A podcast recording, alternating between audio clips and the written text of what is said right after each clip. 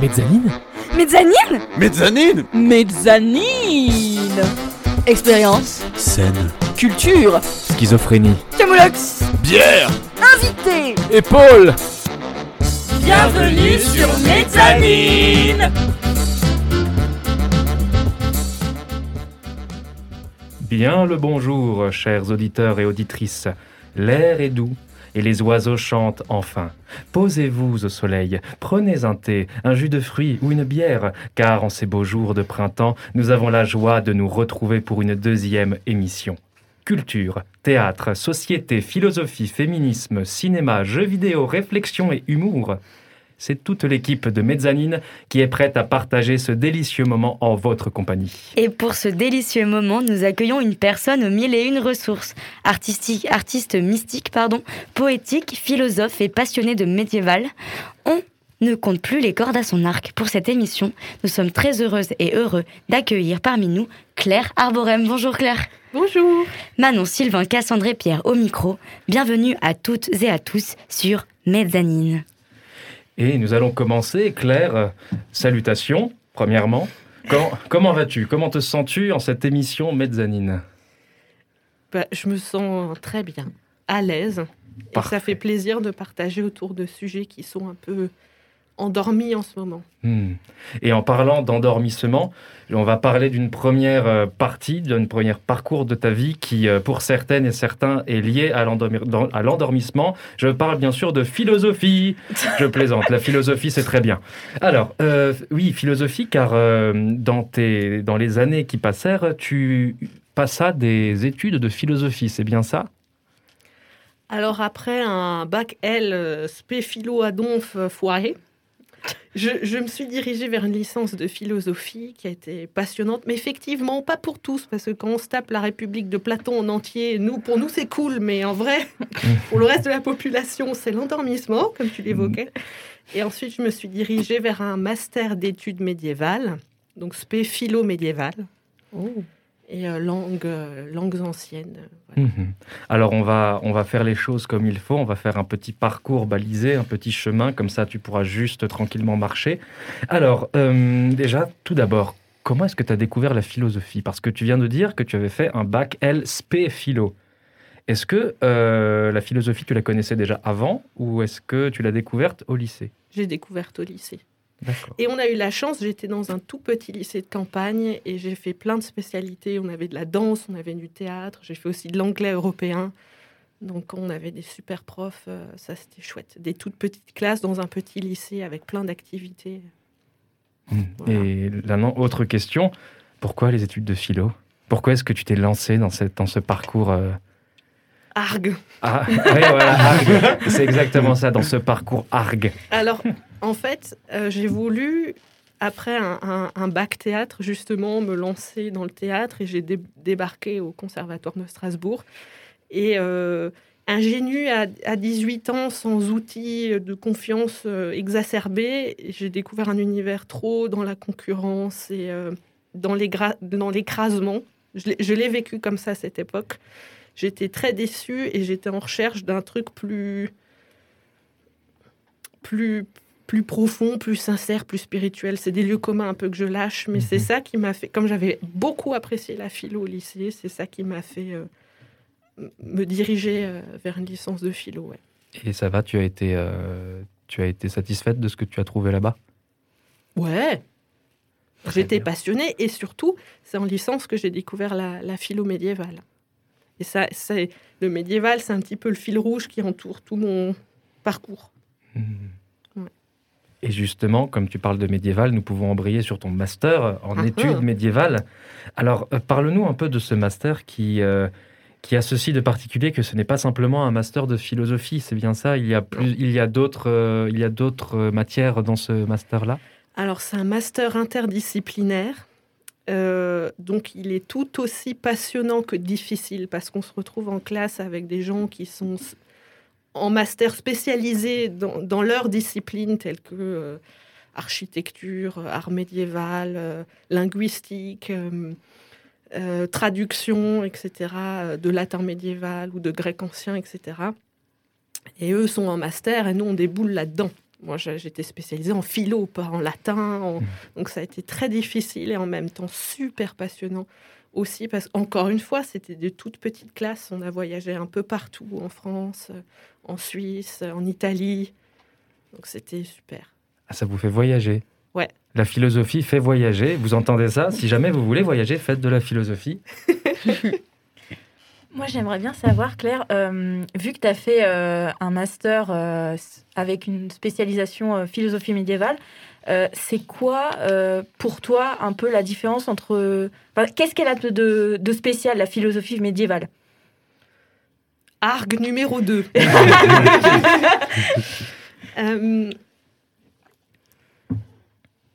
alors, elle est très imprégnée de la philosophie antique que j'avais déjà trouvée passionnante. Et en même temps, elle va, si vous voulez, moi, le XIIe siècle, c'est mon siècle préféré, où va y avoir une évolution de la pensée, euh, des avancées scientifico-architecturales, euh, artistiques, euh, globales au XIIe siècle, même à échelle internationale. Les étudiants se retrouvaient de l'Europe entière dans les universités, c'est là qu'elles ont été créées. Et hum, il y a la théologie qui se mêle à ça qui se mêle aux questions éthiques, spirituelles déjà posées durant l'Antiquité. Et, euh, mais finalement, ça reste passionnant parce que les maîtres dans les universités, ils ont eu des soucis même avec les autorités euh, ecclésiastiques de mmh. l'époque. C'est-à-dire qu'ils vont...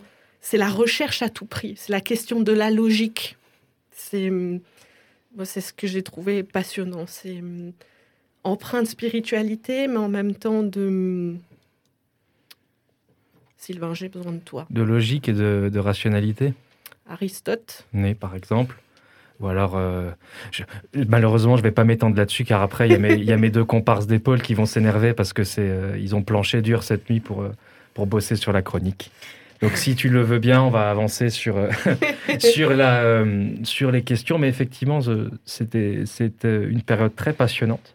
par rapport à la philosophie en général et surtout par rapport à, à ton, ton parcours artistique. Est-ce que tu penses que la philosophie a eu une influence sur ton parcours artistique ou même sur ton développement artistique? Oui. Ma névrose a besoin de préciser que le mot que je cherchais, c'était dialectique avant. Ah. il, faut, laisser parler les névroses. Très intéressant et très important. Alors, est-ce que la philo a un impact sur mon parcours artistique? Oui, dans mon approche des textes. Hum. D'accord. Ça, c'est dingue comme ça m'a aidé. On, acquiert une méthodologie assez rigoureuse dans ces parcours et cerner euh, le développement du texte, les concepts essentiels qui se jouent là, l'évolution d'une argumentation quelconque. Euh, sur ce point-là, ça m'a carrément aidé, ouais. Et puis aussi, c'est chouette, euh, on a accès à quelques textes anciens si on sait traduire du latin, tout ça. Voilà. C'est le bonus. Très bien, je vois. Alors, autre question que j'aime bien poser à, n'importe quelle personne que je croise, et en l'occurrence, toi, ça va être euh, cool, je pense. Est-ce que tu as un ou une philosophe préférée? Oh, mais je peux pas dire argue trois fois. oh, jamais 203, comme on dit, donc vas-y. Après, si tu en as plusieurs, tu peux nous en citer plusieurs. Bah oui, bien sûr. Est-ce que j'ai un philosophe préféré? Moi, j'avais adoré euh, Anselme, par exemple, qui tentait de. Euh, comment dire ça hyper clairement, je, ne sais pas, mais qui a tenté de manière logique par, euh, par euh, justement une, dialectique argumentative de prouver l'existence de, Dieu. Mhm. Oui, je vois. J'avais trouvé ça passionnant. Alors effectivement, c'est une argumentation complètement euh, autonome et qui est logique en elle-même, mais qui en fait ne prouve rien. J'avais trouvé ça passionnant, par exemple. Ok. Et par rapport à ça, autre question, et je pense à, Manon en posant cette question. Est-ce que euh, au niveau des philosophes au Moyen Âge, il y avait des femmes philosophes? Est-ce que tu en as entendu parler dans ton parcours, euh, dans ton master?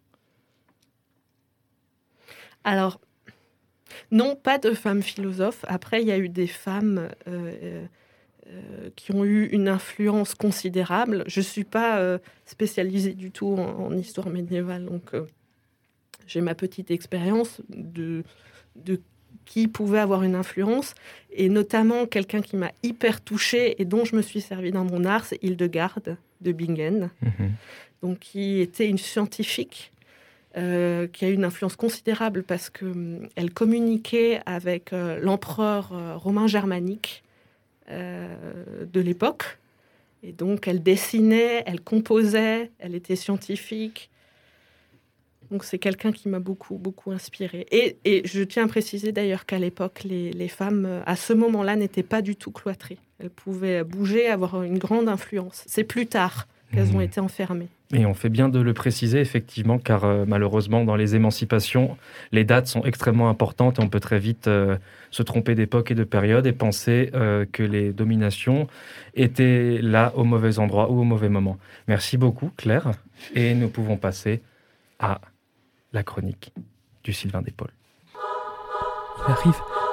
Il, je, je ne peux plus le contrôler. Il, il est là. Il arrive. Non, non, non. Allez vous cacher. Courez. Il est là. Le Sylvain d'épaule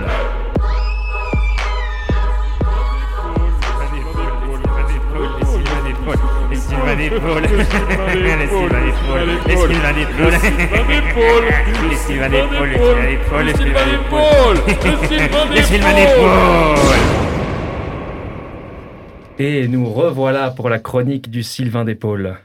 Lorsque mes comparses épauliers ont eu vent de la venue de notre invité, j'ai eu toutes les peines du monde à les calmer. Ah, ça oui, ah oui, ah oui, ah oui. Oh que oui, oh oui, oh oui, oh oui. Ah, Vous voyez, ça commence.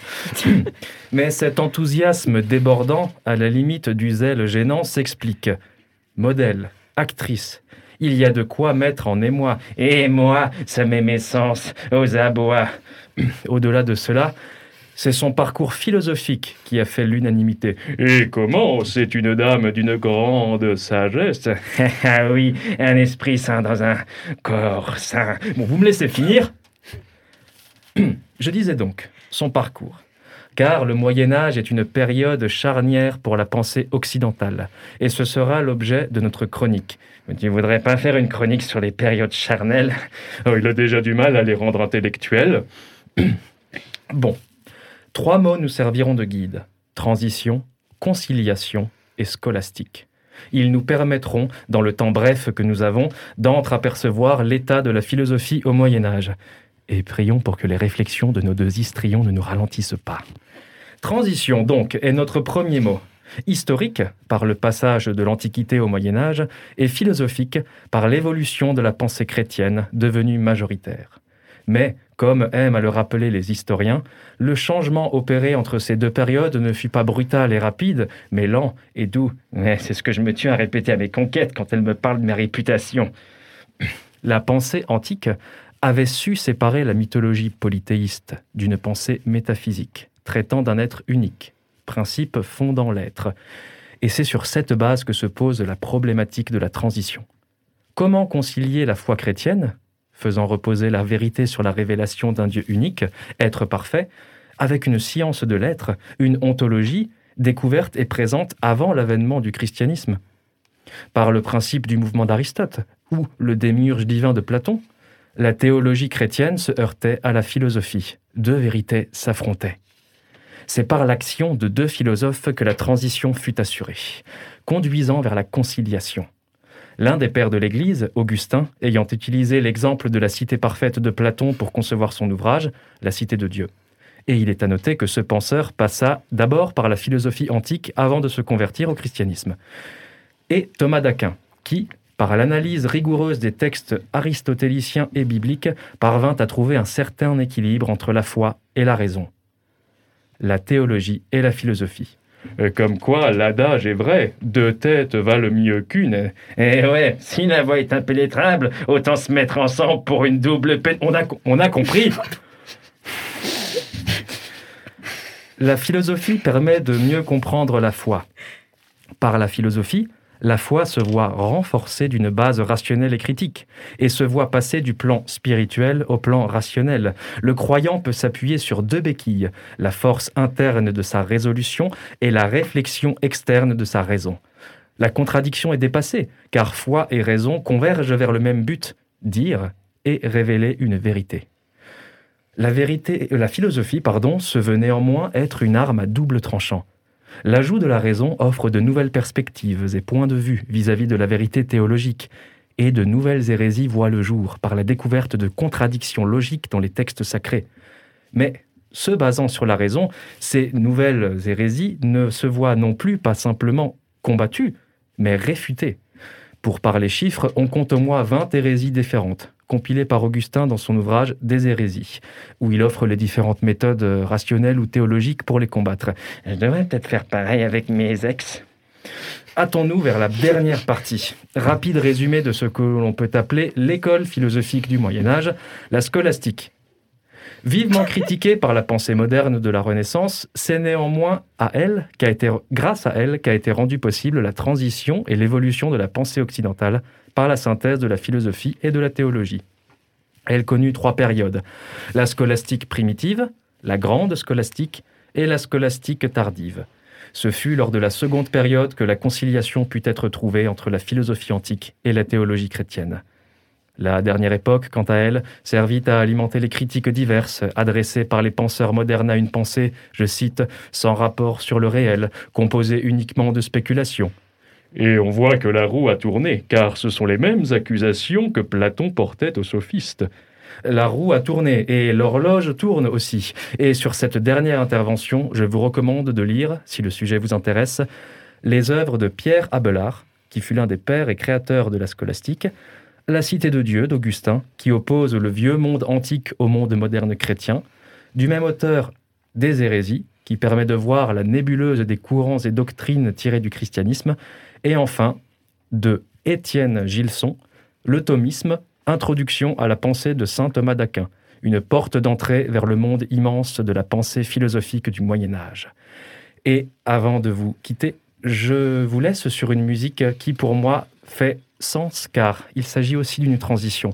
C'est une musique d'un groupe de black metal, mais vous verrez et surtout entendrez que il ne faut pas se fier aux apparences.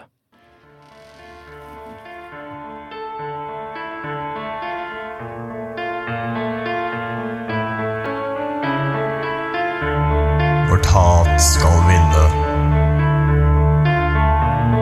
Vår ondskap skal gro.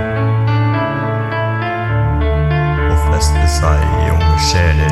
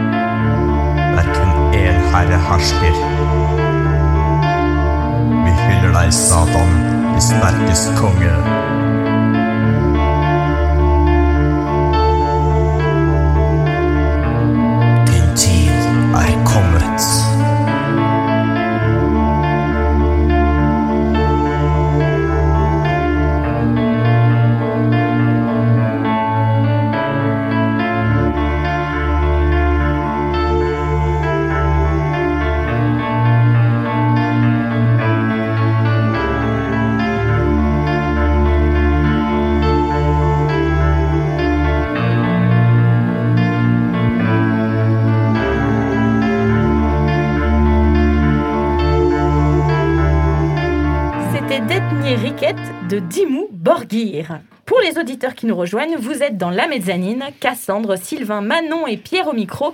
Nous sommes avec Claire Arborem, une artiste aux mille et une couleurs, comédienne passionnée du monde médiéval, mais aussi modèle photo. Alors Claire, question toute simple pour commencer, raconte-nous ta rencontre avec l'objectif photo. Comment est-ce que tu as commencé ton parcours de modèle? Alors, euh, vous me donnerez votre opinion. En fait, mon, premier projet photo, euh, je l'ai démarré avec un photographe qui a une inclination pour tout ce qui est gothique, sombre et tout. Et on a fait une version de la vitrioleuse de Grasset.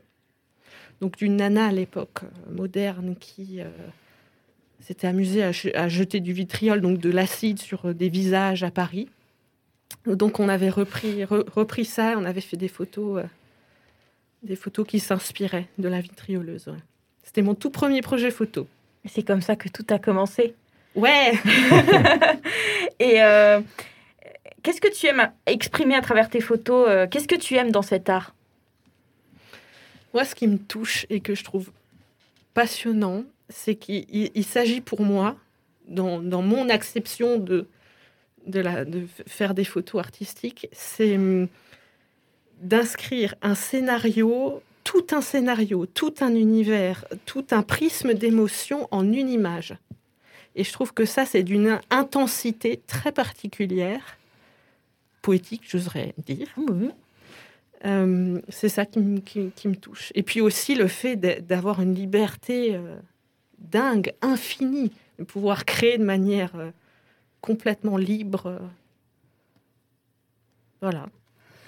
Eh bien, C'est déjà très très très très bien. Euh, quel est le style de photo que tu aimes? Est-ce que tu as des, photographes de référence ou alors un style de photo euh, dont tu t'inspires? Pas vraiment. Je peux trouver magnifique des travaux de, de- de photographes très créatifs. Je dirais que la ligne rouge, c'est le côté très créatif, très original, qui, qui touche, qui crée une émotion quelle qu'elle soit. Moi, j'ai peur d'aucune émotion. Ça peut être jusqu'au dégoût, à la peur, euh, ou pas, très poétique dans le merveilleux, mais qui touche. Et c'est ce genre de travail-là euh, qui peut me toucher et que j'ess- j'essaye, je tente de retranscrire. Et alors, bon, j'ai une inclination, euh, vous, vous le savez, pour euh, tout ce qui est fantastique, Oui, on le sait. médiéval un peu, mais aussi tout ce qui est sombre. J'aime bien investir tout ce qui est je dark. Mais médiéval, je me rappelle beaucoup du shooting que tu avais fait euh, au Königsbourg, j'espère Ouais. que je l'ai bien dit, qui est mon shooting préféré de toi. C'est vraiment- avec ouais. les grandes ailes. Ah euh, ouais, c'est vraiment mon préféré. Euh, Mhm. D'ailleurs, il me semble que tu es parfois la directrice artistique de tes séances. Ouais. Et du coup, euh, comment est-ce que tu organises un shooting, une séance photo?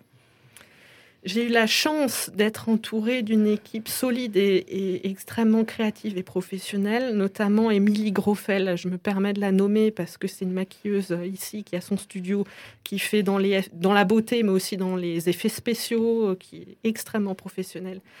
Et avec elle et les photographes, j'ai une chance inouïe parce qu'ils me suivent, et puis des différents techniciens, lumière, euh, fumigène, tout ça.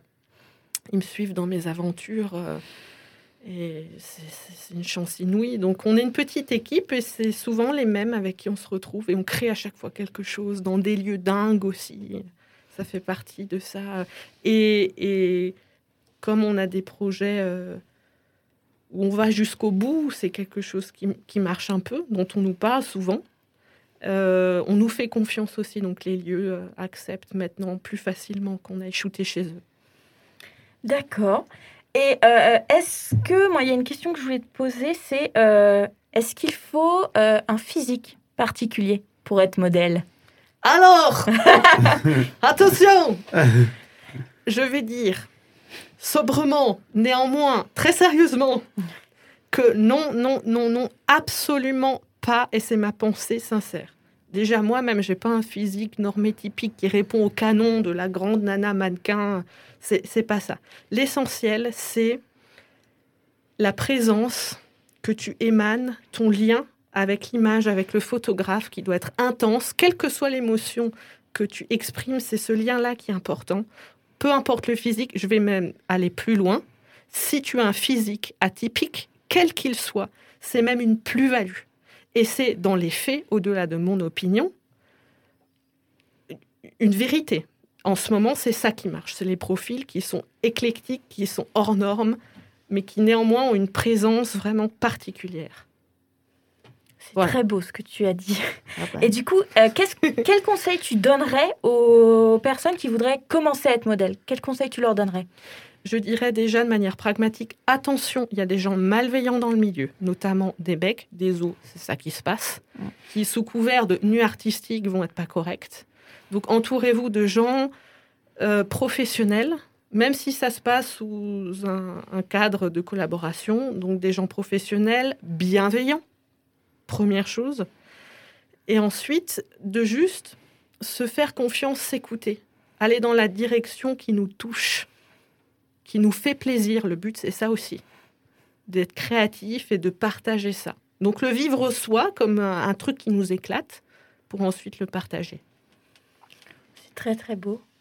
Alors j'aurais une question qui euh, secoue un peu le, le monde de la photographie en ce moment. C'est que euh, beaucoup de, euh, mal- malheureusement, beaucoup de modèles et beaucoup de photographes ont, ont du mal à, à vivre en ces, en ces périodes. Et je voulais savoir si, euh, si toi, comment est-ce que tu te situais, toi, en tant que modèle? Est-ce que tu, euh, demandes une, euh, comment dire, une rémunération pour euh, faire tes projets photos Est-ce que tu les fais sous la forme de collaboration? Est-ce que tu... Alors, il y a eu de tout, parce que j'ai aussi fait des contrats avec certaines marques pour qui on a créé, notamment de bijoux. Il y a eu aussi des, bougies artistiques, etc. Donc, tout dépend. Je dirais que peu importe, tant que c'est hyper créatif. Alors, c'est chouette si on se fait des contacts professionnels et, et justement euh, euh, pluridisciplinaires, quoi, où tout le monde s'ajoute. euh, et ça, ça fait un, un- un- un magma complètement créatif. Donc ça, c'est génial. J'adore, j'adore travailler avec différents artistes, quels qu'ils soient, même des artisans, tout ça, c'est génial. Donc, il il y, a de tout. Après, moi, je ne peux pas être porte-parole de ceux qui sont uniquement euh, modèles, comme je Mhm. suis comédienne en général. Mais euh, j'ai fait des contrats, oui, aussi. Ok, merci. Et du coup, euh, pour terminer un peu tout ça, est-ce que tu pourrais nous raconter un- euh, une anecdote un peu insolite pendant un shooting ou alors tout simplement ton meilleur souvenir de shooting? Est-ce que tu ou tes meilleurs souvenirs de shooting? T'en as peut-être Alors, plusieurs. L'un ou l'autre ou, ou les deux? Les deux. On veut tout. On veut tout. Alors, comme anecdote, il y a eu le shooting euh, euh, un peu Reine des Neiges, tu sais, avec la couronne des glaces, euh, tout ça, qui s'est fait en forêt en hiver, donc on déboule. euh, Il y a euh, du brouillard, il, fait, il fait moins 5 degrés, on est en pleine forêt, on se perd un peu, on capte rien, donc c'est déjà l'ambiance glauque. On arrive sur les lieux du shooting, on tombe sur une, une flaque de 3 mètres de, de diamètre de sang. What? Voilà. Oh merde. Ok. Donc, donc, ce sont des chasseurs qui avaient euh, décidé de dépe- dépecer la, la- la bête sur le lieu du shooting. Ambiance Oui, c'était. Et puis alors, euh, le photographe qui a trouvé que ça à faire, Ouah, trop cool, je vais le prendre en photo. Enfin, voilà. C'était un peu glauque, euh, inédit, mais en même temps, ça a participé à l'ambiance mystérieuse, hein, Ah oui, oui. C'est sûr. mythique. euh. Tant qu'il ne dit pas de te rouler dedans, je pense que ça va. Non, merci. Non. euh, ça va. Comme anecdote super jolie, j'ai fait un shooting avec euh, Leyala Photographie, qui est assez connue dans la région, qui est super, euh, tant professionnellement qu'humainement. Et on a été euh, au parc de la Robertso, dans un petit, euh, un petit lac. Et en fait, on était trois nanas avec des cheveux super longs, des robes euh, super longues aussi, blanches. Et on se tenait la main comme ça. On avait les pieds dans l'eau, donc avec les robes qui flottaient euh, comme ça un petit peu dans, dans le lac. On était là, super bien, il y avait des petites loupiottes et tout. Et à un moment donné, elle a lâché un fumigène de dingue, froid, fumigène blanc, enfin l'ambiance super. Et quand les fumigènes se sont, euh, le- les fumigènes se sont dissipés, on a trouvé trois petits vieux sur un pont qui étaient complètement émerveillés de ce qui se passait. Et ça, c'était génial. Nous observer et c'est trop cool. C'est beau.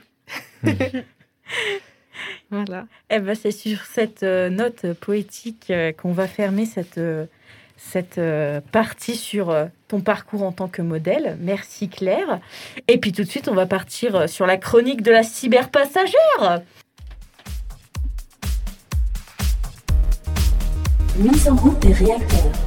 Trajet en cours d'analyse. Objectif, planète Vidéothèque. Enclenchement du système dans 10 secondes. 10, 9, 8, 7, 6, 5, 4, 3, 2, 1. Chronique de la cyberpassagère téléchargée. Écoute imminente.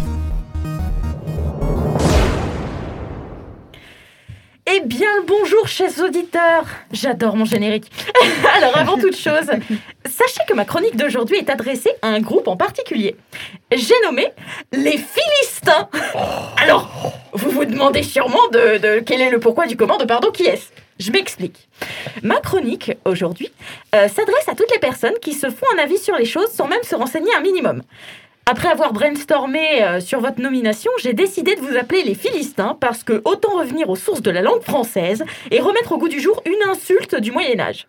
Alors ici, un Philistin, mesdames et messieurs, c'est une personne esclave de l'apparence, fermée aux arts et aux lettres, autrement dit, un inculte. Donc, dans cette chronique, oui, je vais être énervée, mais je vais essayer d'être calme et di- distinguée. Euh, j'ai perdu ma phrase, mais c'est pas grave. Donc, dans cette chronique, quand je parlerai du Philistin, ce sera la personne fermée d'esprit qui va juger un sujet ou un être sans avoir pris le temps de se renseigner ou de connaître un minimum la personne ou le sujet en question et qui va se croire supérieur à la norme de par son intellect, son âge, sa classe ou sa position. Tout le monde est au clair avec ça, c'est bon? Oui, Oui. Eh ben, on est parti. Alors Or donc, cher Philistin, je t'adresse aujourd'hui cette chronique car je n'en peux plus de ta réflexion incessante sur les jeux vidéo. Depuis longtemps, tu t'es mise en croisade contre ce genre et il est temps de mettre un terme à tout ça. Installe-toi, prends une chaise et pour une fois ouvre ton esprit. Je vais te prouver que le jeu vidéo n'est pas une sous-culture. D'ailleurs, tu vas me virer ce mot de ton vocabulaire parce que ça veut rien dire. Commençons par ta réflexion favorite.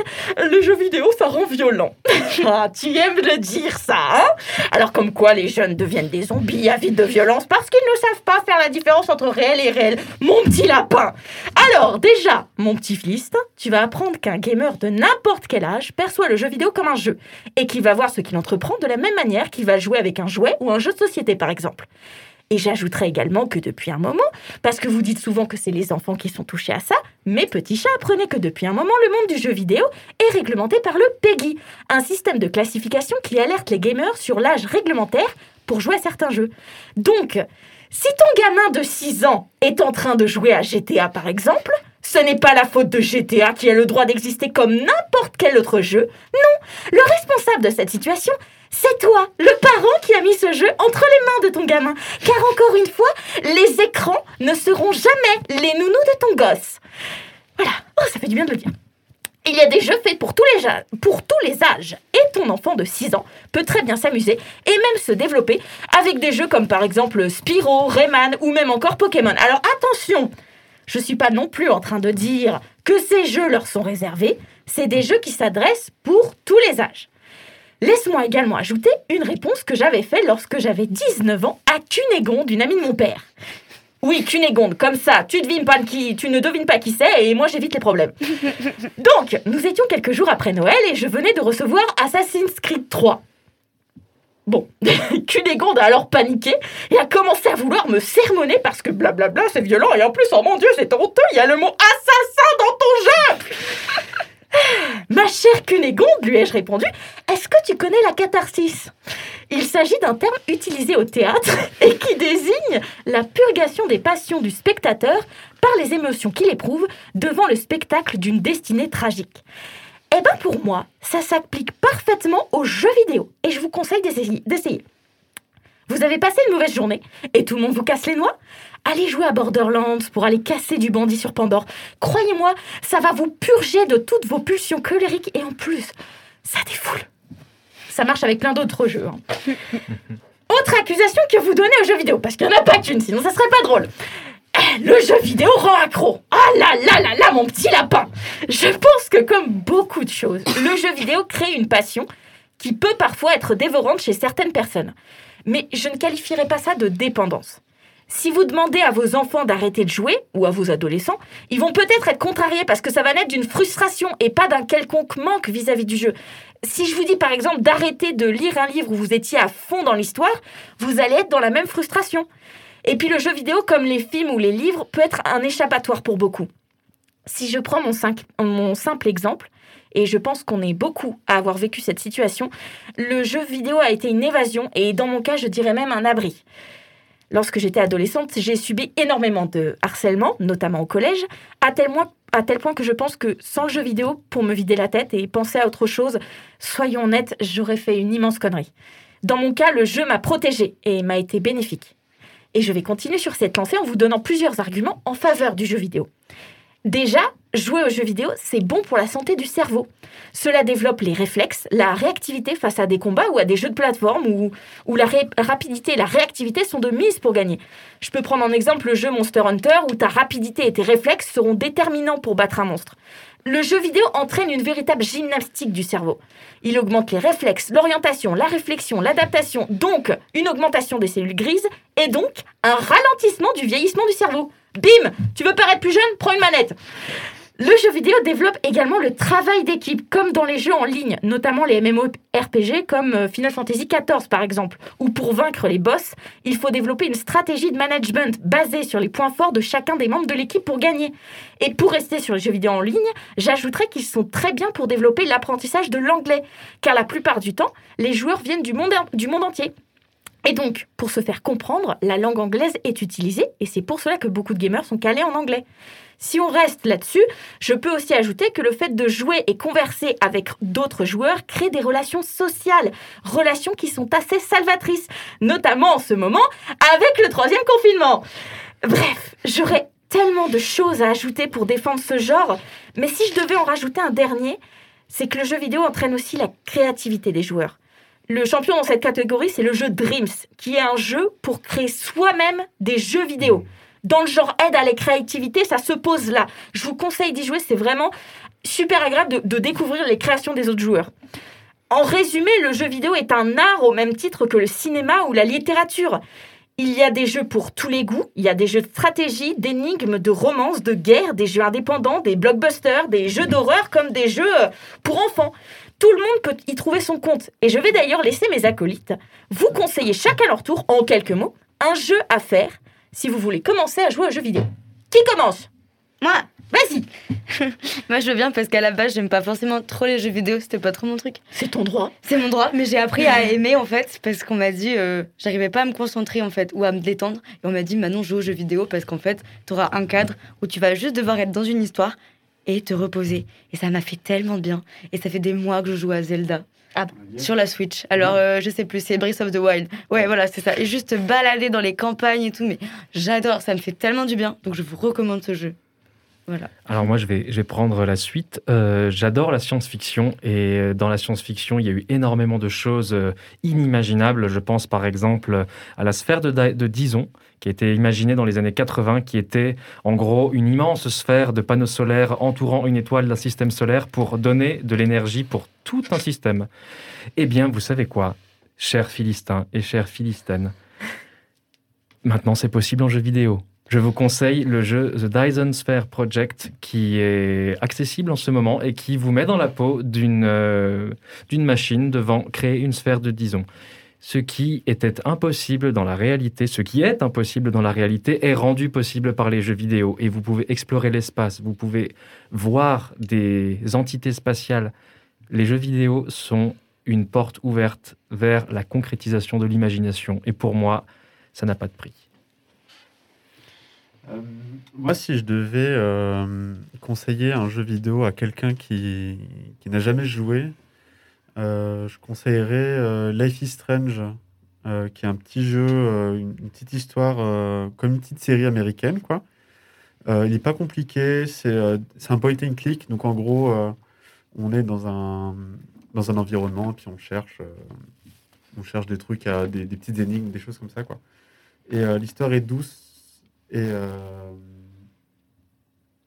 l'histoire est douce et les personnages sont assez beaux et puis euh, enfin vraiment très émouvants quoi. Ça permet de de réconcilier certaines personnes avec euh, avec les jeux vidéo quoi. Euh, Fantasy Life de chez Nintendo aussi. C'est un petit RPG très sympa en combat réel où on fait plein de métiers différents. C'est ce que j'ai aimé. Donc c'est mignon. Un petit animal qui te suit. Tu fais plein de métiers de boulanger à, à armurier, à ce que tu veux. Mais en même temps, tu marafes quelques petites créatures. Et puis tu farmes aussi. J'adore farmer. Voilà. Et du coup, moi, pour terminer, je pense que si vous êtes plus sur des jeux vidéo où vous cherchez le calme, la- l'apaisement, la, relaxation, moi, je vous conseillerais trois jeux. Abzu, qui est un jeu où en fait on plonge et on découvre des poissons et il y a une musique très apaisante. Flowers, où on est un pétale et on se laisse guider par le vent. Et Journey. Voilà, c'est des jeux pour se détendre. C'est tout pour moi. Et pour vous quitter, je vous laisse avec une magnifique chanson qui vient d'un jeu vidéo. Down by the River de Borislav Slavov, issu du jeu vidéo Baldur's Gate 3. Un exemple de pourquoi le jeu vidéo est un trésor de créativité.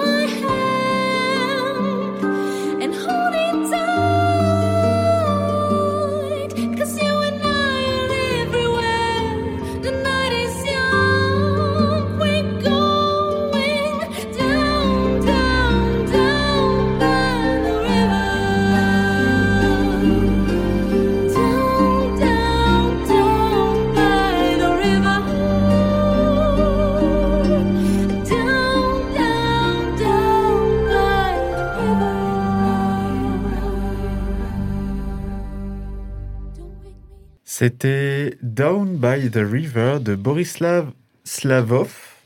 Vous êtes toujours sur Mezzanine, votre émission culturelle. Cassandre, Manon, Sylvain et Pierre sont toujours au micro. Et nous accueillons toujours euh, Claire Arborem, une, une artiste euh, mystique et envoûtante. Euh, nous avons déjà abordé auparavant ton parcours de modèle, mais tu es aussi actrice, comédienne. Et donc, si tu le veux bien, on va en parler un petit peu, quoi, ensemble, tranquillement. Euh, pour commencer, euh, qu'est-ce qui t'a donné envie, en fait, de, en plus d'être modèle, de, faire du jeu, de faire du théâtre ou du cinéma, quoi? Alors, euh, moi, j'ai baigné dedans depuis toute petite. En fait, ma mère était conteuse et euh, je participais à ses spectacles en jouant des tout petits personnages. J'avais déjà, je sais pas, 4 ans, 5 ans. Ah.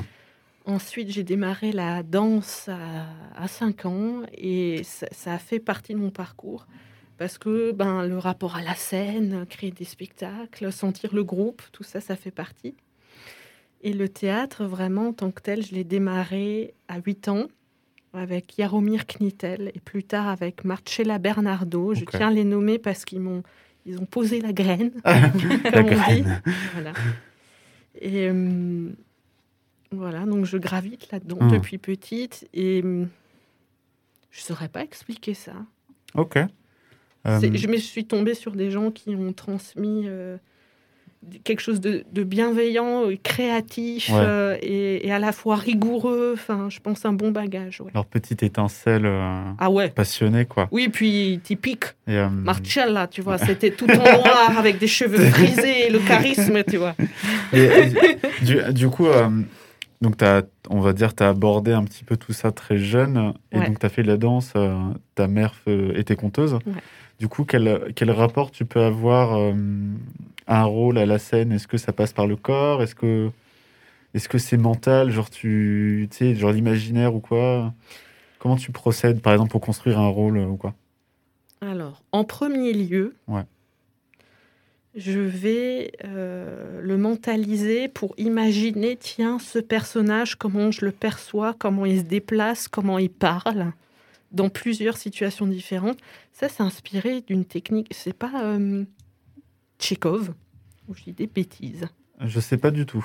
Ah, c'est peut-être. Stanislavski alors Ouais, je pense. Oui, oui, oui. Ouais, ça qui a, été, ça. qui a été utilisé par Tchekhov ensuite. Parce que j'ai lu un bouquin de Tchekhov, donc alors Ah, peut-être. Ouais. Après, C'est-il Sta- inspiré de Stanislavski Peut-être. Stanislavski, ça- c'est enfin, c'est très, euh, c'est très fécond. euh, Il y a beaucoup de, de formations, de, de méthodes qui, qui, qui partent de là. quoi. C'est souvent la jeunesse de plein de choses. D'accord. Donc, alors si tu veux, je m'inspire Ah. de ça où, où je vais me projeter dans l'imaginaire, mais ensuite mon travail, il s'inscrira beaucoup, beaucoup, beaucoup dans le corps. Et ça, c'est aussi par les formateurs que j'ai croisés qui ont été, Ouais. ça, ça fait miroir, quoi. Moi, j'ai cette inclination-là, ayant fait de la danse, ayant fait du clown, ayant Ouais, fait du cirque. J'ai un lien au corps, euh, et au corps dans l'espace, au corps sur la scène qui est fort. Euh, et j'ai des formateurs qui, qui, qui valorisaient ça et qui m'ont transmis cette justesse et cette confiance. C'est-à-dire que le corps, si tu le mets dans une prédisposition, si tu lui fais confiance, si tu lâches, il sera toujours juste. Ouais. À partir du moment où tu te laisses aller, où tu laisses ton corps faire, où tu lui fais confiance, Hmm. il va te guider dans une voie qui est juste.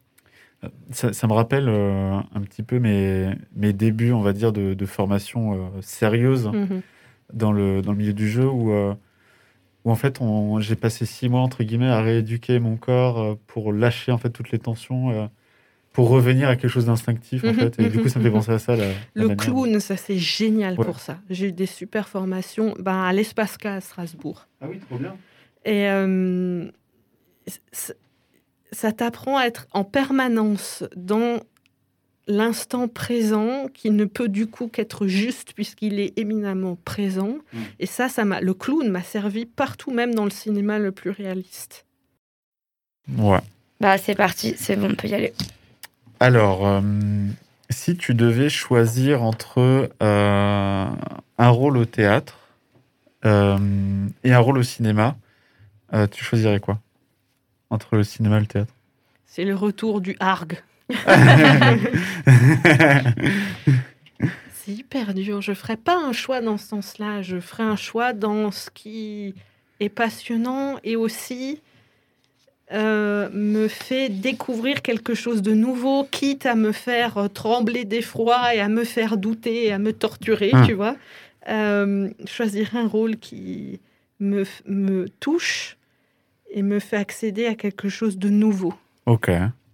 Euh, qu'est-ce que euh, qu'est-ce que tu qu'est-ce que tu préfères en fait entre le parce que tu fais du théâtre et donc tu fais du cinéma Ouais. et parle-nous euh, un petit peu de la, la différence pour toi d'aborder un rôle au cinéma et, et d'aborder un rôle au théâtre j'imagine qu'il doit y avoir des choses assez différentes quoi Alors, au départ, je pense que au tout départ, Hum. Alors au départ, euh, le fait d'avoir un bagage de théâtre en plus long et, et donc très ancré et tout ça, ça a été une difficulté. Et mes premiers cours, j'ai été une quiche. Mais genre, à côté, c'était nul.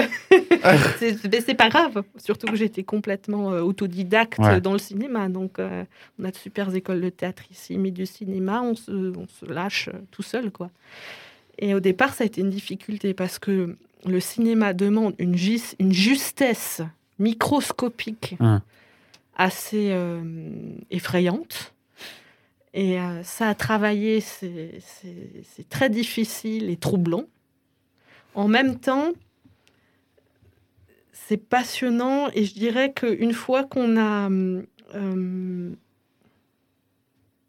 je cherche mes mots.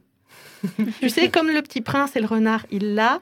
Apprivoisé. Merci. apprivoisé Une fois que tu as apprivoisé ça, cette expression émotionnelle particulière, cette expression corporelle, ce lien à cette image particulière, là, le théâtre est revenu comme une aide parce que quand même, le théâtre apprend à être juste dans un personnage, à, à être intense. Ouais, ouais, être intense. Et, ouais. hum, Donc au- au départ, un handicap grave. Ouais. Et ensuite, finalement, il y a une justesse qui se fait, une harmonie qui se fait. Ok. Et du coup, tu préfères quoi entre le. Genre entre les plateaux de tournage ou euh, la scène euh, T'as une préférence ou pas? Ou alors euh, c'est kiff-kiff quoi? Je crois que j'en ai pas. Ok. Euh, je, je te pose une dernière question succincte. Ouais. Et après, je- on va passer à la chronique. Si tu avais un conseil à donner à quelqu'un qui, qui veut débuter un petit peu dans le jeu, euh, dans le milieu, quoi, et qui est un peu perdu, tu dirais quoi? Moi, je dirais qu'on peut partir de rien, ça, ça me tient à cœur. Mm. Euh, moi, je viens d'un milieu, je vais oser dire, euh, pauvre. Moi, ma, ma première baraque, il y avait des, des coulées de, de gelure sur les murs. Euh, ma mère était institutrice, en plus d'être conteuse. Pas de papa, donc rien, pas de sous, aucun contact. Et si on s'acharne, c'est un mélange de d'humilité, écouter, avancer doucement, écouter les conseils qu'on vous donne, et à la fois une espèce de confiance, même si le doute fait partie du truc et que c'est affreux, une espèce de confiance qui fait qu'on lâche rien. Et doucement, mais sûrement, ça c'est mon adage de grand-mère, mais j'y crois beaucoup les gars, on peut partir de rien, c'est vrai, c'est juste très long, il faut s'acharner, parce que si les artistes, on leur chie un peu dessus, voilà. Mais c'est possible. Moi, je suis partie de rien du tout, rien, rien, rien. Faut pas lâcher, quoi. Ouais. Et sur ces, sur ces mots, on va continuer à parler de jeu avec la chronique euh, de l'explorateur des planches. Oh mamie, regarde un bateau Oui, mon enfant, ce n'est pas n'importe quel bateau, c'est le bateau. Oh, j'ai oublié. Mais ce ne serait pas le bateau nommé le culturiste? Oh oui, le bateau du culturiste, je m'en rappelle, avec son capitaine, le fameux. euh, le- le- le- le- L'aspirateur de branche, non Non mamie, c'est l'explorateur des planches. Comment Que vois-je Un spectacle? Spectacle en vue Spectacle en vue. Larguez les avares Sortez la bière de la cale Ce soir, nous sortons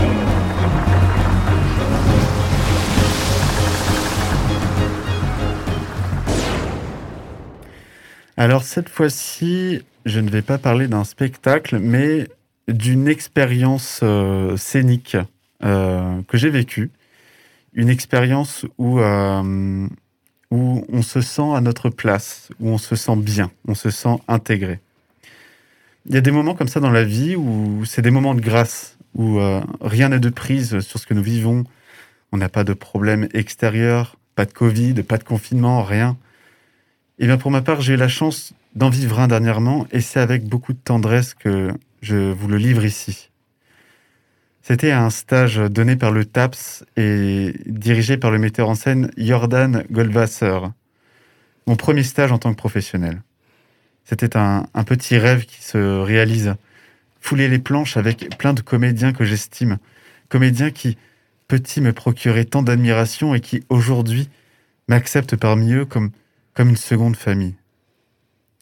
Ce stage, il y avait un mot d'ordre. Créer sans se préoccuper du résultat. Jouer comme des enfants. Jouer de manière insouciante, loin de tout problème. Jouer pour créer des histoires. Des histoires de personnages inventés de toutes pièces. Toutes nos journées étaient rythmées par, des improvisations. Des improvisations qui pouvaient durer jusqu'à 1h30. Des improvisations que, qui nous donnait une liberté totale. Nous pouvons rien faire, on pouvait écrire, on pouvait partir, on pouvait rester sur scène pendant 1h30, faire des choses, parfois juste être là, écouter, assis, mais on était ensemble. Il n'y avait pas de résultat visuel, pas de grands éclats de voix, pas de tirades interminables, mais seulement du sentiment. Des sentiments qui, parfois, étaient très timides, mais dans tous les cas, criant de vérité. Tout était matière, matière à écrire, matière à créer, matière à s'immerger complètement dans le monde de nos rêveries. Des rêveries à la fois personnelles, mais qui très vite devenaient collectives. Des rêveries qui devenaient pour tout le monde une obsession. Il fallait continuer à faire vivre ces bouts d'onirisme, coûte que coûte, ne pas laisser mourir l'imaginaire et l'entretenir comme une fleur. pour provoquer les rencontres entre les différents personnages du stage, Jordan avait désigné des binômes. Des binômes qui, pendant le, temps de l'expérience, deviendront notre préoccupation principale.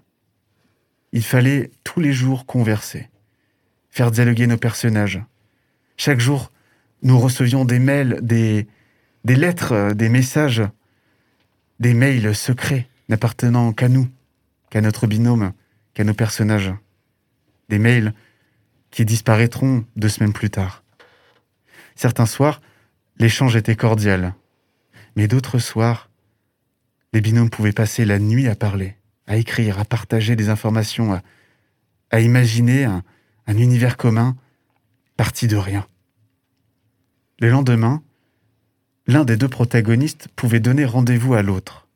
Et là, c'était la surprise. Sur le plateau, l'un des personnages installait la scène. L'autre personnage attendait dans une pièce à part et pouvait venir ou pas. Mais dans tous les cas, c'était la surprise. Est-ce que notre interlocuteur va se présenter ou est-ce qu'il va me laisser seul sur scène pendant, pendant une heure? Même s'il ne se passait rien sur le plateau, tout était fécond, tout était théâtre de l'imaginaire. Durant ce stage, j'ai vécu l'expérience scénique la plus intense de ma vie. Une expérience qui, parfois, mélangeait réalité et fiction à un tel point où nous ne savions pas où est-ce qu'on en était. Je jouais toute la journée, et une fois rentré chez moi, je ne pouvais rien faire d'autre que penser au stage et à l'histoire qu'entretint mon personnage avec celui de mon binôme. Nous étions des enfants, et tout ce qui nous intéressait était de jouer, de rêver à des choses d'apparence futile, mais qui pour moi, pour nous, étaient essentielles. Il fallait donner vie à de l'émotion, de l'émotion qui, un jour, nourrira le cœur de certains d'entre vous, quand les théâtres auront rouvert. J'ai pris conscience d'une petite chose avec cette petite aventure. Même si la réalité est dure et déprimante, il faut entretenir le rêve. Même s'il n'est pas palpable et si parfois il est d'apparence futile, il peut être pour certains le carburant de toute une vie. C'est pour ça qu'on l'appelle l'espoir. Et sur ces mots, je vous partagerai juste une petite musique. Une musique qui m'a accompagné pendant ces deux semaines et qui, aujourd'hui, me rappelle des sentiments vécus sur un plateau vide. Cette musique, c'est Japan de Trottle. Sky eyes. I see a world behind them. No more time. Sinking into the silence. Reaching out for something you may never find. Looking for a reason not to lose your mind. Feel like you're caught in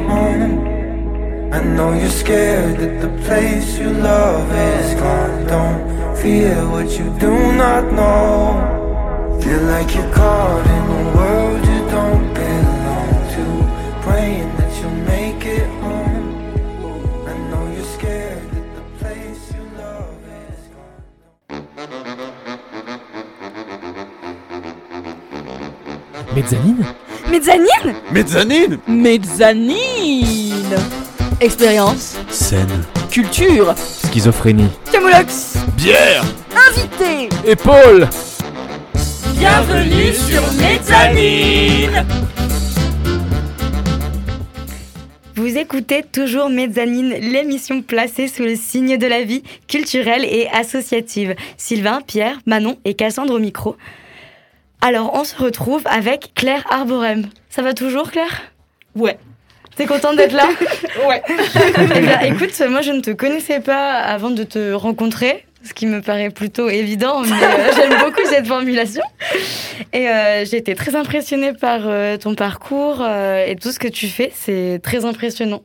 Et je trouve que tu es une femme très inspirante. Et du coup, c'est un plaisir de t'avoir ici avec nous. Et, et moi, du coup, j'aimerais un peu savoir où t'en es en ce moment, dans tout ce que tu entreprends, dans tout ce que tu fais. je sais pas, t'as quoi comme projet en cours en ce moment? Alors, bah, merci beaucoup. Tout le plaisir est pour moi. Voilà. Euh, J'ai plusieurs projets en cours qui sont passionnants. Bon, c'est les miens, donc je les trouve passionnants, mais j'ai- j'ai j'ai de tout. J'ai notamment un projet musical avec un pianiste professionnel, Tommy Bonnevial, avec qui on, on crée, on fait une reprise de la chanteuse Aurora. Et avec euh, Nicolas Richard, on est en train de monter tout un clip autour de ça, tout un univers. On a tourné à l'église Saint-Thomas de Strasbourg avec de nouveau ces grandes ailes. Et Émilie qui était là pour faire un maquillage de ouf. Donc on est en train de créer tout un univers à regarder et à écouter. Parce que oui, je chante aussi. Voilà. Ok, impressionnant. Voilà. Sinon, j'ai avec euh, Maëva Freiburger, une photographe de la région qui est super. On, on est en train de monter un projet plus euh, mode, haute couture. C'est un peu moins mon domaine. Oh. Mais voilà. Intéressant. Ok. Et sinon, qu'est-ce qu'il y a? Ben, Il y a la harpie. Ah oui, parle-nous d'Harpie un peu plus en détail si tu le veux bien.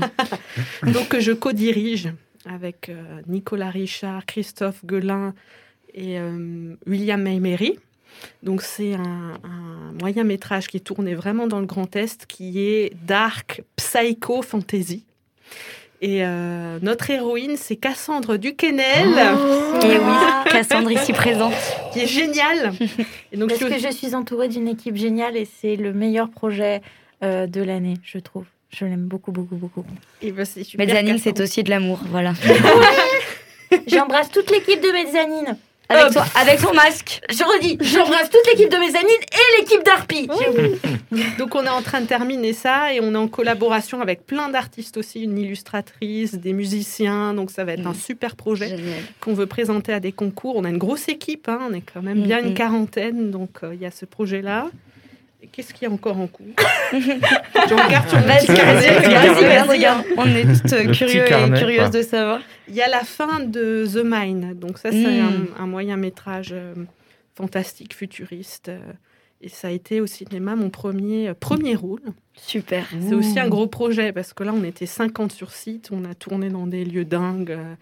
euh, la mine de Sainte-Marie-aux-Mines, au Mont-Saint-Odile. Donc un projet régional super. Ok. Et donc, euh, on termine euh, le tournage cet été. Et, et là, c'est mon premier tournage aussi, où je fais euh, des cascades avec William, donc, qui est chorégraphe professionnel de Des cascades. cascades. ouais, aussi Vas-y, dis- dis- dis- dis-moi en plus sur les cascades là, parce que l'aventurière qui est en moi, elle, elle a envie de savoir là. Ah bah, l'héroïne badass, charismatique, au grave, tu vois, celle qui a vu ses parents mourir, tu vois, enfant, qui a des chaussures en métal de 10 cm et qui marave des mecs. Voilà l'ambiance. Ah, j'adore. Donc, Je- Mais avec William, euh, ça s'est fait en toute sécurité. Là, ça, le, de- d'avoir fait du clown et de la danse, ça m'a aidé. Mm, c'est chouette. Mais euh, voilà. C'est bien tout le- la problématique euh, du rapport au corps qui est très important. euh, aussi bien pour chanter d'ailleurs, j'imagine. Oui, c'est un tout qui se. ouais. C'est un grand tout. Ouais. Donc là, c'est tes projets en cours et également euh, à venir ou euh, t'en as d'autres qui sont beaucoup plus loin dans le temps que tu arrives à, à voir euh, au-delà de la, de la fumée euh, covidienne, si je puis dire ça de manière poétique Bah, du coup, non. Non. non. non. Il y a ces projets-là qui sont en cours, qui sont très beaux.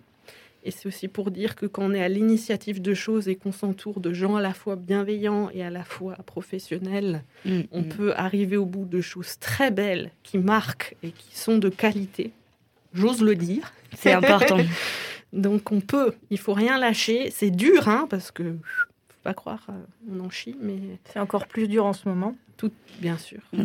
Mais, euh, Mais du coup, voir mm. plus loin, non, c'est c'est- c'est trop difficile euh, pour l'instant. Là, maintenant qu'on a fait un petit peu le tour de tes projets, euh, moi, j'aimerais bien savoir, est-ce que tu as un, je sais pas, genre, un petit truc particulier que t'aimes faire?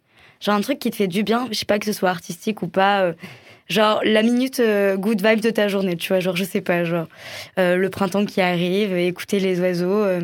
T'as un petit truc comme ça qui te fait du bien, qui te fait kiffer? Ouais, mais c'est Zarbi. Hein. Mais euh, y a- y a- y a- No jugement. Écoute, moi, je, je suis passionnée des angles droits et des aplats bleus. Donc, je pense que tu peux être en sécurité avec la bienveillance si euh, tout va bien. Bon, l'autre jour, je me baladais en forêt et j'ai trouvé un coccyx. Ça commence bien. je l'ai ramassé et j'ai- hier, j'ai passé ma demi-journée à le peindre, tout ça. Mais c'est génial. Mais c'est génial. Mais c'est beau, c'est de la nature vivante morte. Mais bien sûr Voilà, euh, c'est- D'accord, ok. C'est euh, ok, c'est chouette, c'est chouette. Et Est-ce que tu aurais des, euh, des œuvres, des choses à nous conseiller, des choses qui t'ont profondément marqué? Pas là, pas en termes de philosophie, mais en termes d'art, par exemple. Alors moi, euh, une œuvre qui m'a particulièrement touchée et qui a été un tournant dans ma réception et mon expression de, de- du jeu au cinéma, ça a été euh, Psycho 448 Psychose de Sarah Kane. Très grande pièce. Donc dont j'ai euh, interprété un extrait par vidéo et qui a été un vrai challenge tant dans le fond que la forme. Et ça, c'est une œuvre que je pourrais conseiller qui est euh, dramatique et en même temps, on se fait. Moi, personnellement, je l'ai vécu de manière euh, belle et pas oppressante, pas écrasante, pas glauque. Non, c'est une justesse d'un moment qui a été dramatique. Et j'ai trouvé ça plutôt beau. euh, et pour moi, ça, ça a été, ce texte a été un tournant dans. dans- C'est intéressant, je pense que ce texte, ça dépend beaucoup du moment dans ta vie où tu le reçois.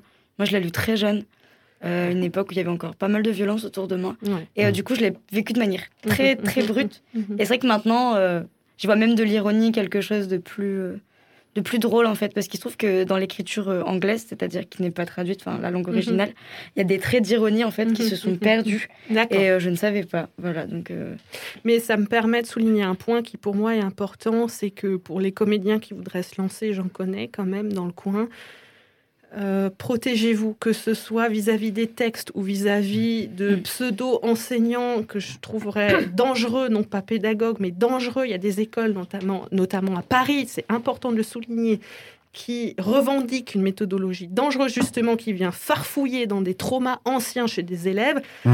Les, les jeunes qui déboulaient là-dedans, non, on peut faire autrement, on peut faire en se protégeant tout en investiguant et en étant juste. Bien sûr. Je, rebondis là-dessus. euh, pro- ouais, pour, les, pour les jeunes, euh, protégez-vous parce que votre outil de travail, ça va être votre mental, votre psychologie, vos rêves. Et ces choses-là, il faut les, il faut les choyer, il faut les protéger. Même si il va, parfois ça arrive qu'on va fouiller dans notre faille interne, dans nos douleurs personnelles, mais à faire avec précaution et avec beaucoup de bienveillance. Voilà. Tout Puis à éventuellement, il faut que ce soit Et- un choix aussi de vouloir euh, rebondir sur certaines choses qu'on a Oui. vécues ou pas. Ouais. On doit avoir le droit de dire non, ça je ne, ça je ne vais pas le chercher. Tout à fait, et c'est un faux lieu commun que de dire le comédien est un outil à torturer pour Non. arriver à une telle Ouais, performance. merci parce que je faux. trouve ça terrible. Et, et si je peux me permettre de rajouter quelque chose à, à tous ceux qui veulent débuter, que ce soit les jeunes et les moins jeunes, parce qu'il y a beaucoup de gens qui disent, de par leur âge, qu'ils sont trop vieux pour commencer. Il n'y a pas d'âge pour commencer. Et c'est pas parce que un professionnel du théâtre ou du cinéma vous dit que vous n'êtes pas bon, que vous êtes trop gros, que vous êtes trop ceci, que vous êtes trop cela. C'est pas parce qu'ils disent ça qu'ils ont raison. C'est une personne parmi tant d'autres. Mhm. Vous trouverez toujours des gens avec qui travailler. Et si je prends par exemple le cas de... C'est pour ça que j'aime beaucoup l'équipe d'Arpi, parce que vous êtes d'une bienveillance tellement agréable et je me sens tellement à l'aise que ça a débloqué des choses dans mon jeu que je pensais pas possible.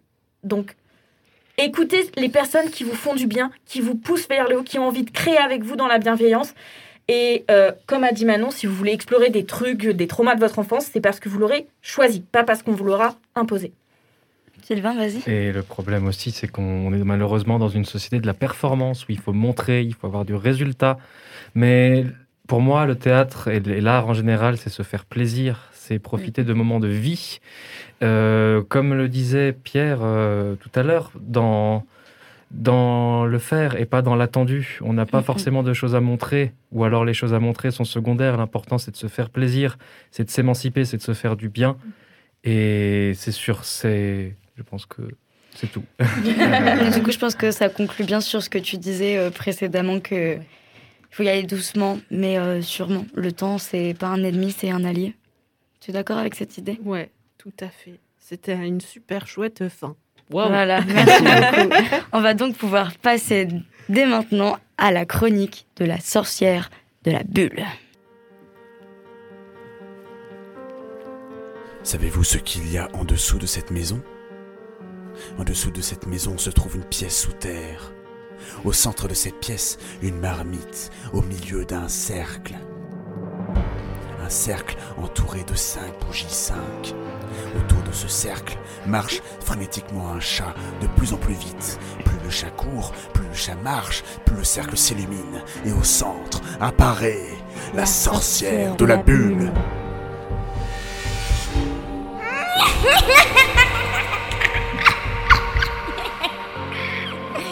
Bienvenue dans mon laboratoire d'expérience.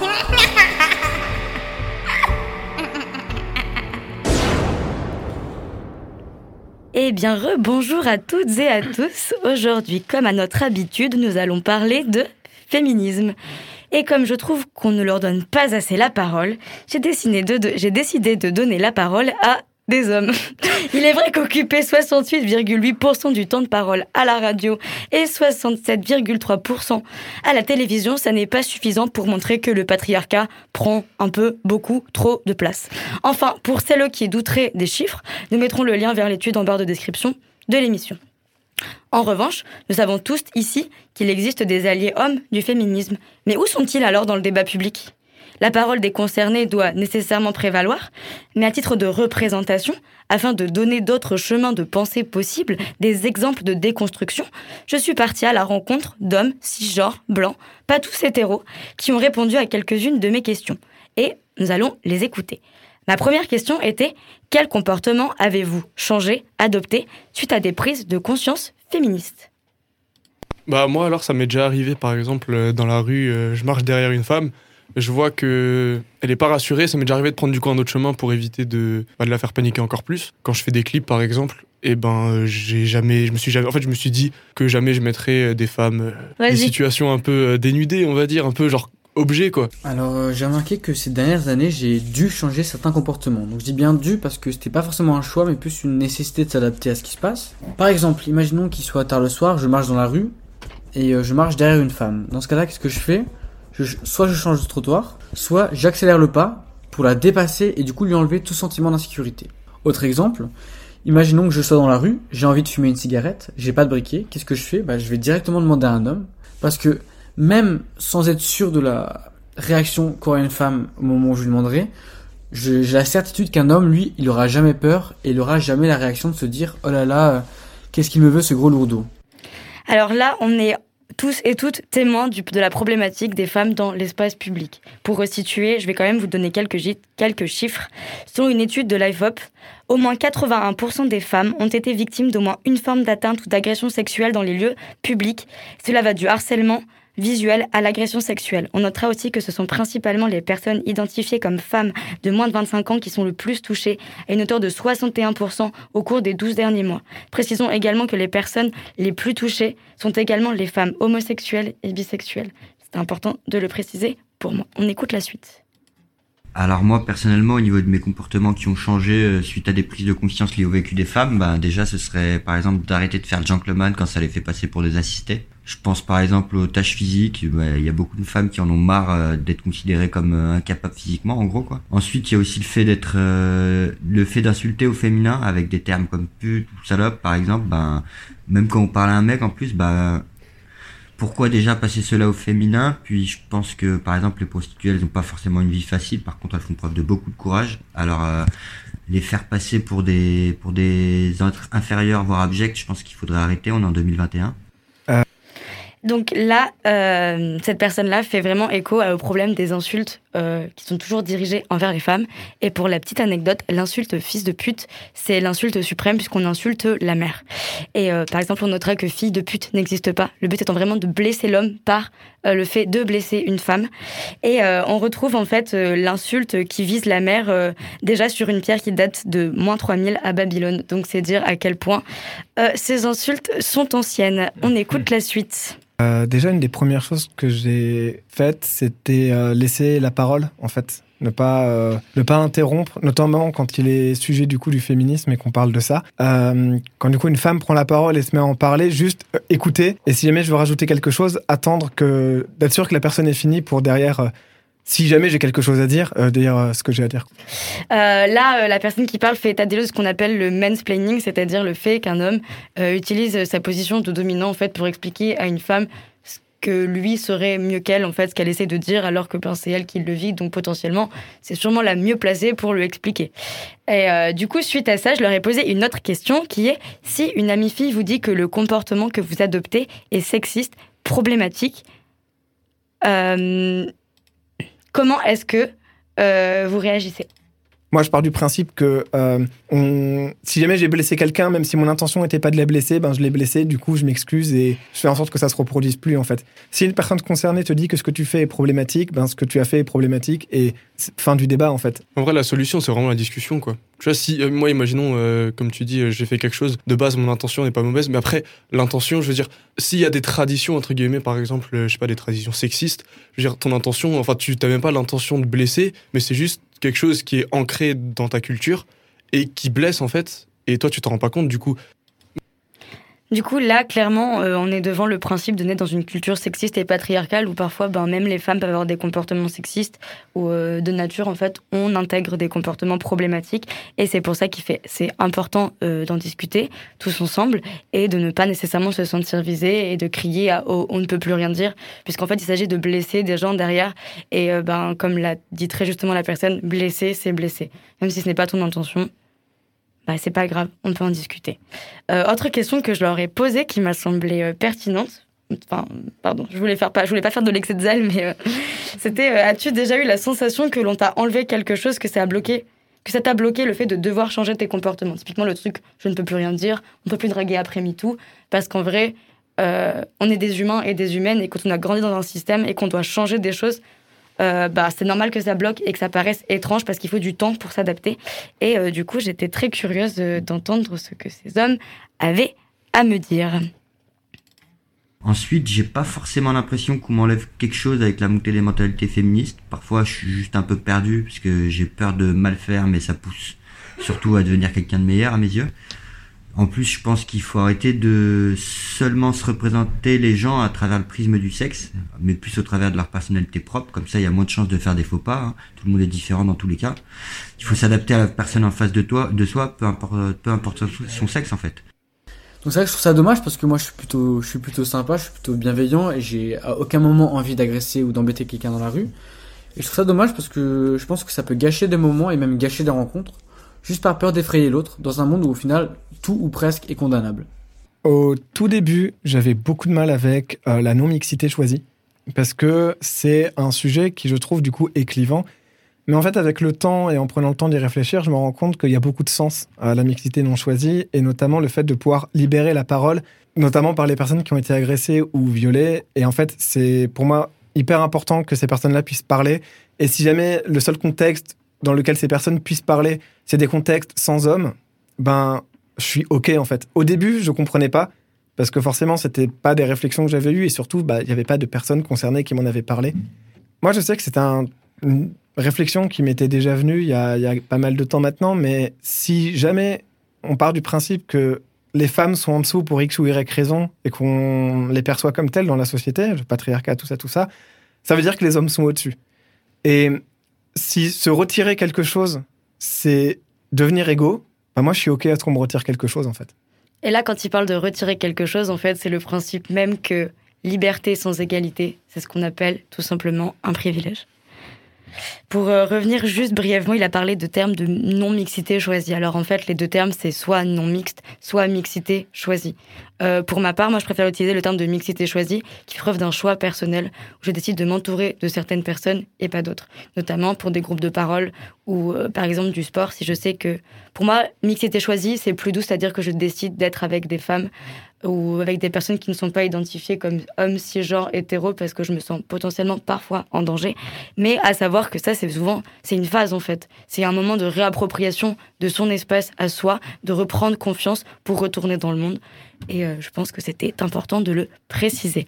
Alors pour terminer, je leur ai demandé s'ils avaient un petit mot pour les hommes qui étaient pas féministes. Parce que moi, si je dis que je ne comprends pas qu'on ne puisse pas être féministe, je sais que la parole d'un homme qui s'adressera à un autre homme n'aura pas la même, euh, la même incidence. Donc c'était important de leur poser cette question. On les écoute. Donc écoutez-les et vous verrez qu'il y a encore des efforts à faire. Moi, je dirais deux choses. Euh, la première, elle est à destination particulièrement de ces gens-là. C'est euh, les gars, le, virilisme, ça, nous bouffe. Et en fait, le féminisme, il a aussi pour but de détruire ça. Et en fait, ça peut grave vous faire du bien en tant que mec. Puis euh, pour les hommes qui sont contre les féministes, bah, je tiens à vous rappeler que leur but c'est pas une sorte de lutte des classes sexuelles, mais bien d'atteindre l'égalité homme-femme et l'égalité de genre.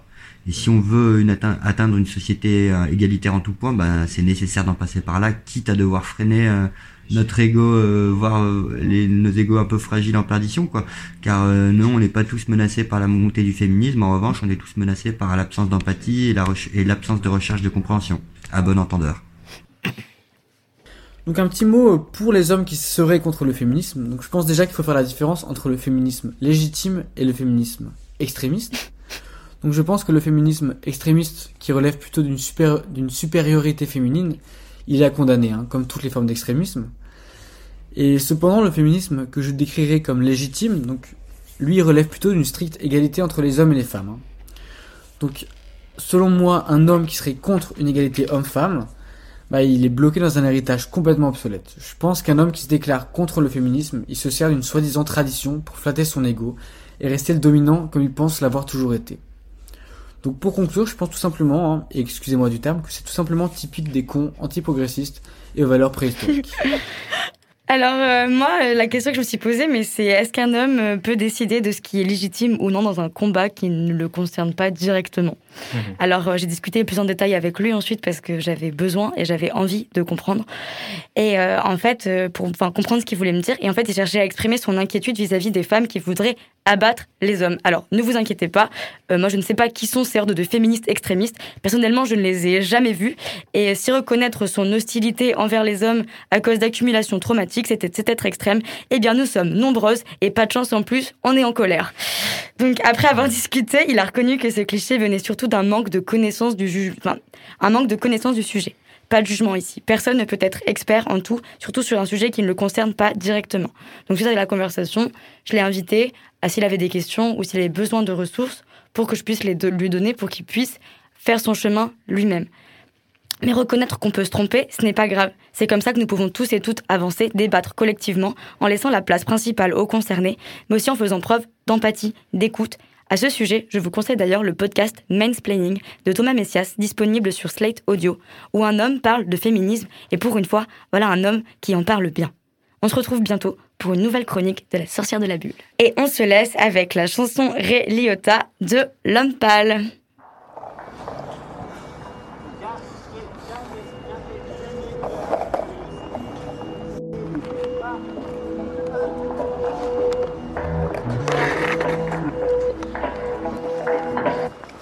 Veut dire quoi le bien?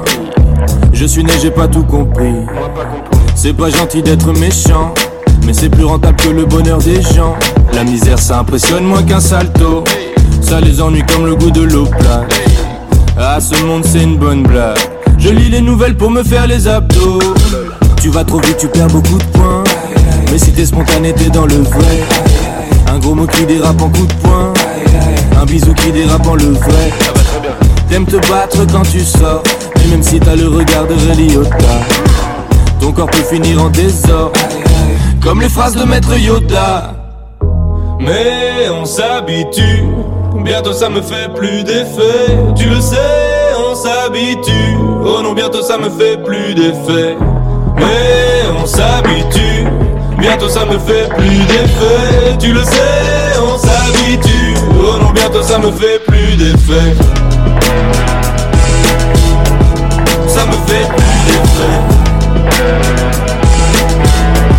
Ça me fait plus d'effet. Les prochaines années sont glauques. Chacun se bat pour son clan. Une fille bien dans la maison close. Une pute dans la maison blanche. Je suis né, j'ai pas tout. ok. Je suis né, j'ai pas tout compris. Si tu cherches des sensations fortes, la mort peut te faire un bon prix. Les pauvres gentils désespèrent. Les méchants les ont laissés espèrent. Mais pour eux, c'est dans la poche. Comme une amende réglée avec des espèces. Personne ne veut perdre son poste. Pour elle, dinero, pour elle, papel. Elle est douée, mais elle est pas belle. Elle va devoir convaincre son boss. Aïe! Et on s'habitue. Bientôt ça me fait plus d'effet. Tu le sais, on s'habitue. Oh non, bientôt ça me fait plus d'effet. Et on s'habitue. Bientôt ça me fait plus d'effet. Tu le sais, on s'habitue. Oh non, bientôt ça me fait plus d'effet. Ça me fait plus d'effet. Ça me fait plus d'effet. Pareil que la vie sur terre c'est un échantillon.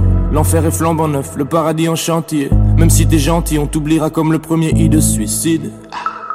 Les crimes, les guerres, le passé, c'est pas mon problème. Mais la suite, si. Je viens de naître, j'ai rien demandé, mais je vais me faire plaisir maintenant que je suis ici. Mais on s'habitue, bientôt ça me fait plus d'effet. Tu le sais, on s'habitue. Oh non, bientôt ça me fait plus d'effet. Mais on s'habitue, bientôt ça me fait plus d'effet. Tu le sais, on s'habitue. Oh non, bientôt ça me fait plus d'effet. Ça me fait plus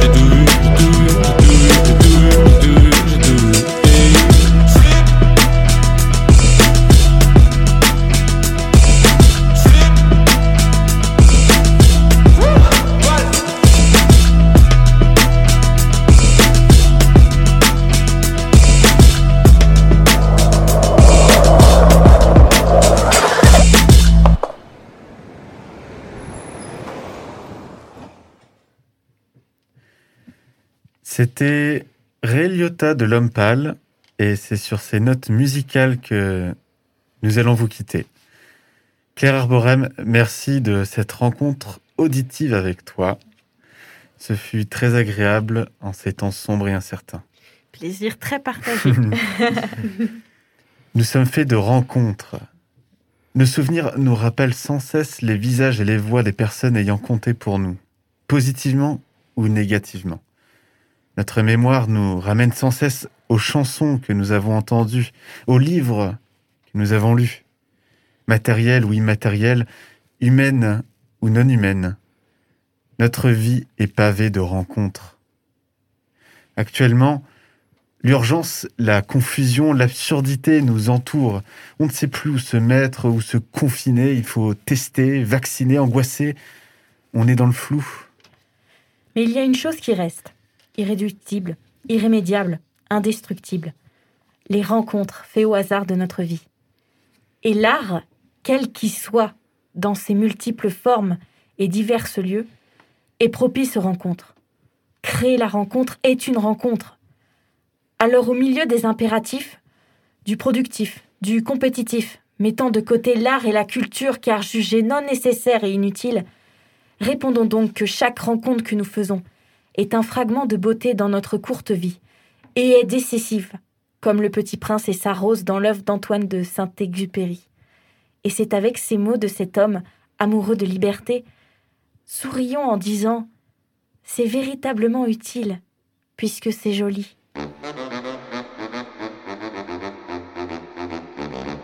Mezzanine?